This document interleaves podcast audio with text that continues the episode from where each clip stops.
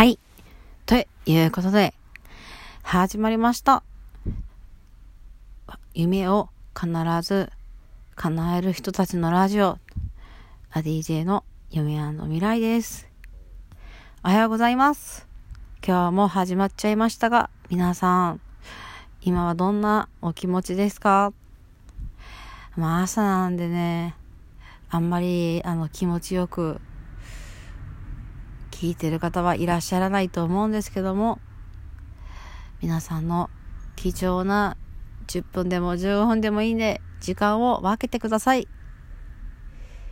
この番組の提供は、ラジオトークでお送りいたします。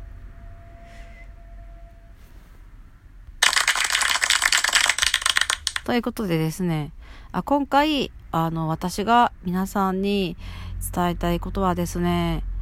あの、古本屋さんで本を買って、とあるものが出てきたお話をさせていただきます。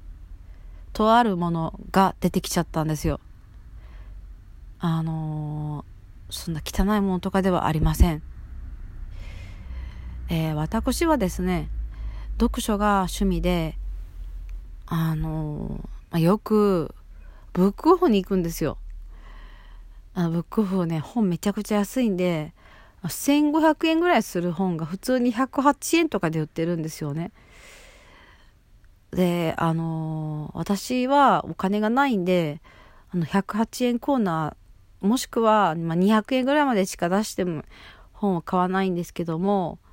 あのとあるね、108円で買った本に入ってたというか、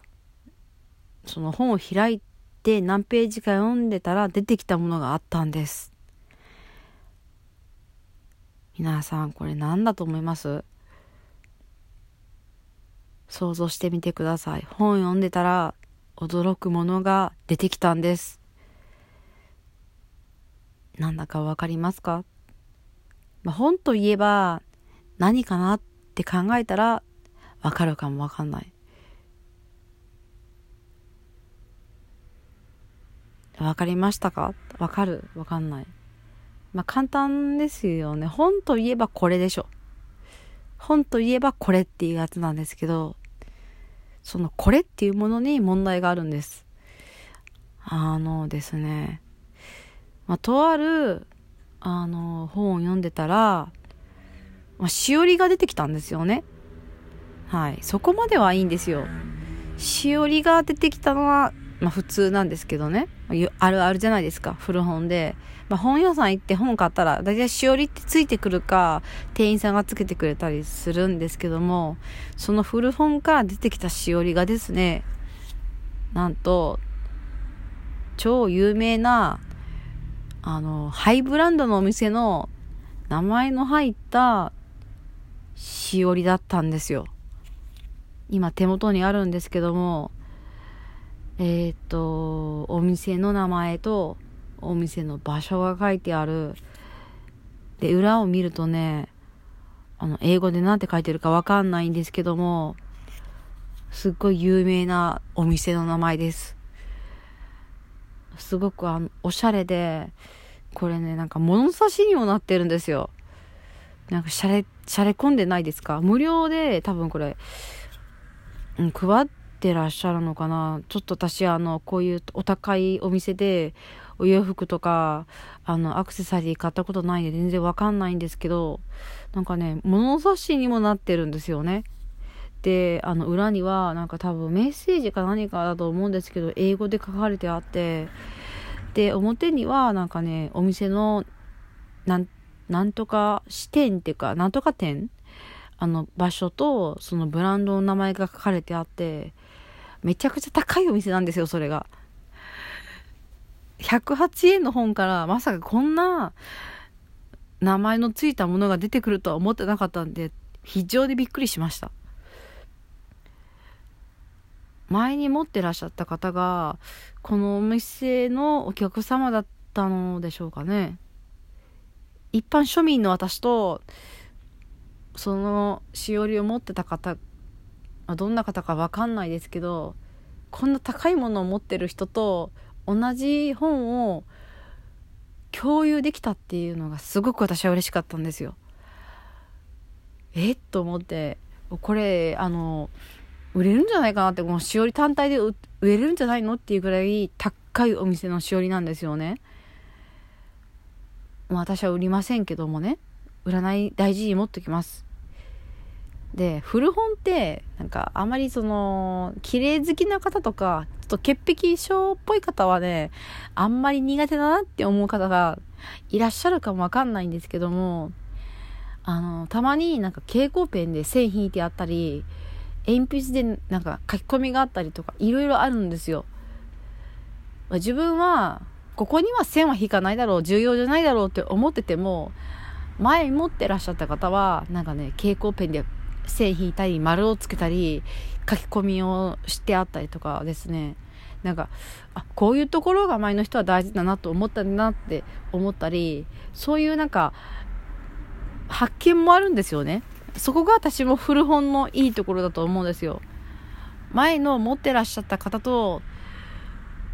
あの一冊の本を通してなんだろうな一冊の本を通していろんなところでつながった気持ちになれるのが古本のいいところだと思うんですよね。